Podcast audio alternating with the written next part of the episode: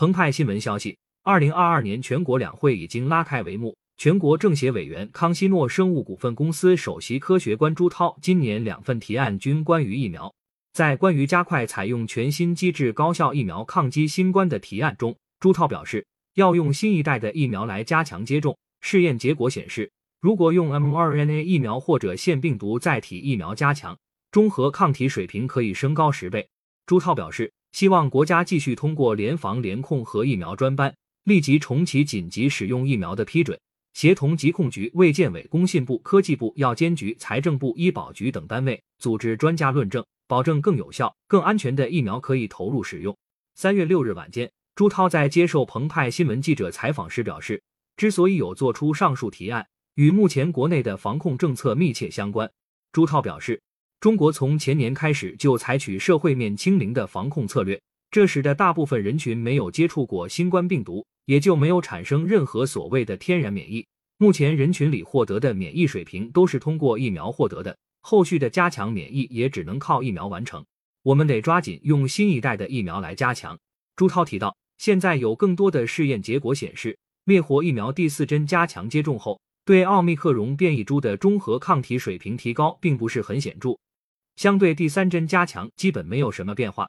相反，如果用 mRNA 疫苗或者腺病毒载体疫苗加强，中和抗体水平可以升高十倍。朱涛认为，在第三针或第四针，要么是换新的疫苗，比如许多在研究的针对奥密克戎的新一代疫苗；要么换更好的疫苗，比如说 mRNA 疫苗或者吸入疫苗。只有这样，才有机会保证中国人的免疫水平，最终实现恢复旅行的目标。不过，朱涛也强调。尽管灭活疫苗的中和抗体效价比其他疫苗差一些，但这类疫苗在前期打下了很好的基础免疫，且在安全特性上远远优于 mRNA 疫苗。我们也是在这个基础上可以做更好的改进，没有这个基础也就没法去做很好的加强。客观的说，我们在某些疫苗上其实是走在前面的，比如我们的吸入疫苗目前走在全世界前列，现在海外就国外也有很多公司开始模仿。朱涛在关于以疫苗为契机加强“一带一路”国家合作的提案中提出，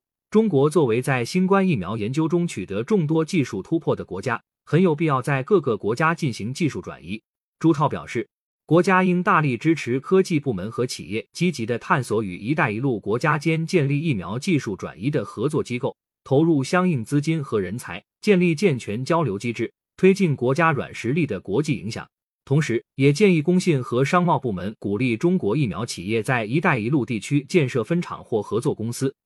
出台扶持政策，向友好国家开放原业技术转移，并鼓励通过研发和临床合作，在内外两个市场全力推进疫苗产业链的国际化。在疫苗技术转移的具体方向上，朱涛介绍，目前在鼓励的主要是疫苗的灌装工序，还没有特别去鼓励疫苗原液的生产合作。可能考虑到技术含量和实施难度，未来希望把疫苗的原液生产也能与“一带一路”国家合作。朱涛透露，目前康希诺生物在国外已经有多个合作伙伴，其中三个已经有灌装出来的疫苗产品，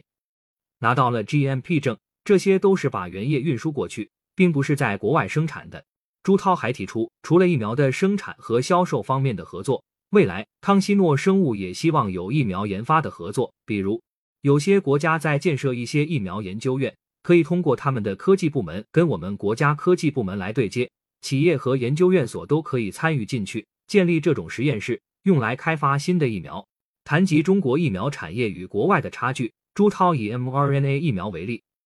其实国内有不少企业在去年已经有 mRNA 疫苗产品进入到临床，甚至有的进入到临床三期。但可惜的是，在这种技术的产业化能力以及快速推进临床的经验上，跟国外还有一定的差距，所以使得这个过程慢了一些。不过，朱涛也认为这个时间也不会差很远，相信很快中国的 mRNA 疫苗也会出来。感谢收听羊城晚报广东头条，更多新闻资讯，请关注羊城派。